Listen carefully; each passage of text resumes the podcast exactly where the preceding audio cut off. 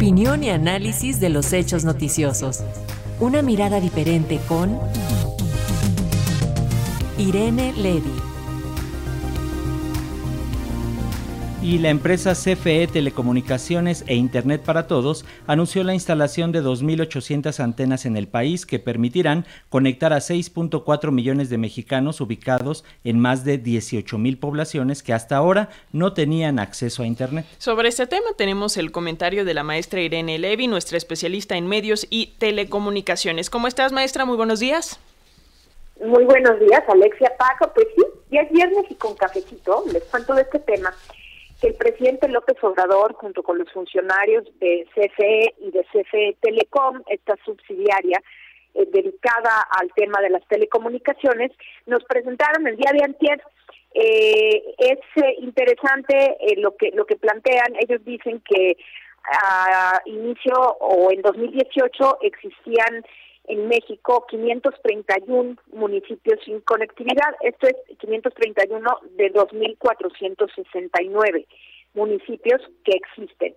Eh, y que al día de hoy eh, solamente existen 117 sin cobertura, es decir, se han avanzado con un poquito más de 400 municipios.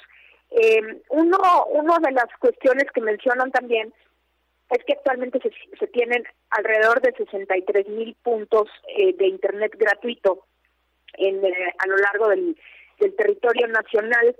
Eh, también mencionaron, bueno, pues este tema de Altán, recordemos esta red compartida mayorista que pues era un consorcio o es un consorcio, pero que por malos manejos y por una serie de cuestiones tuvo que o ha tenido que tomar eh, control, el gobierno federal ha tomado esa decisión de controlar Altan Redes y ahora, bueno, pues es eh, eh, controlada por el gobierno federal, inclusive su director general fue nombrado por el presidente López Obrador, el señor Carlos Lerma, y también estuvo presente en esta en esta conferencia mañanera y nos platicaron de esta idea de instalar eh, mayor número de torres. Dicen que en, en el 2018 existían 2.675 torres eh, y a la fecha hay 7.446 y en 2024 habrán 12.601.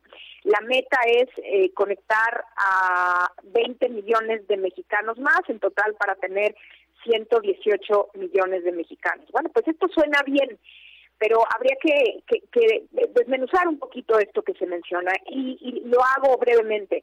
En realidad, este, pues hay que decir que estos números, y, siempre hemos luchado en el sector eh, para que pues, se den en cierto contexto, es decir, eh, es interesante ver los números, pero es interesante ver con el contexto de qué había, por qué hay lo que hay, cómo se llegó a esto, con qué presupuesto y cuáles son los planes para alcanzar lo que se quiere alcanzar.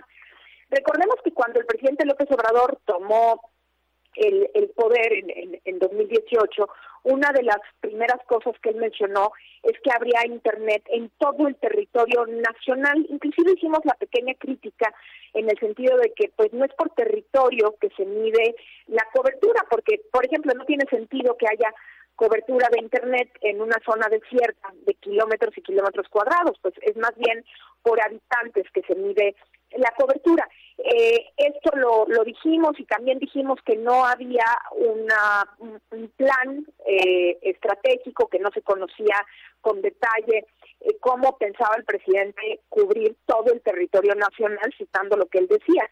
Y eh, esto pues sucedió en 2018, 2019, pero cada año tanto el presidente López Obrador como el señor Bartlett se paran en la mañanera y dicen que ese año se va a conectar, es decir, el año en el que hablan, se va a conectar a todo el país, así se dijo en 2019, en 2020, en 2021, en 2022, y ahora ya se dice que se conectará, eh, estamos en 2023, estamos a un poco más de un año de que se termine el sexenio, y se sigue hablando de esto, y claramente la meta ya se bajó.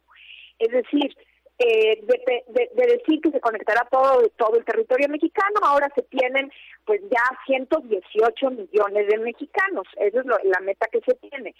Eh, se habla del número de, sitios de internet que tienen eh, conectividad gratuita, alrededor, como dije, de 63 mil, pero no se dice cómo estábamos antes. Y debo decir que los números que teníamos antes eran incluso mayores, es decir, lo, lo que se reportaba antes de este sexenio de, de sitios conectados con este, este proyecto de México Conectado, que tampoco fue muy buen proyecto, eran más de los sitios que se reportan ahora.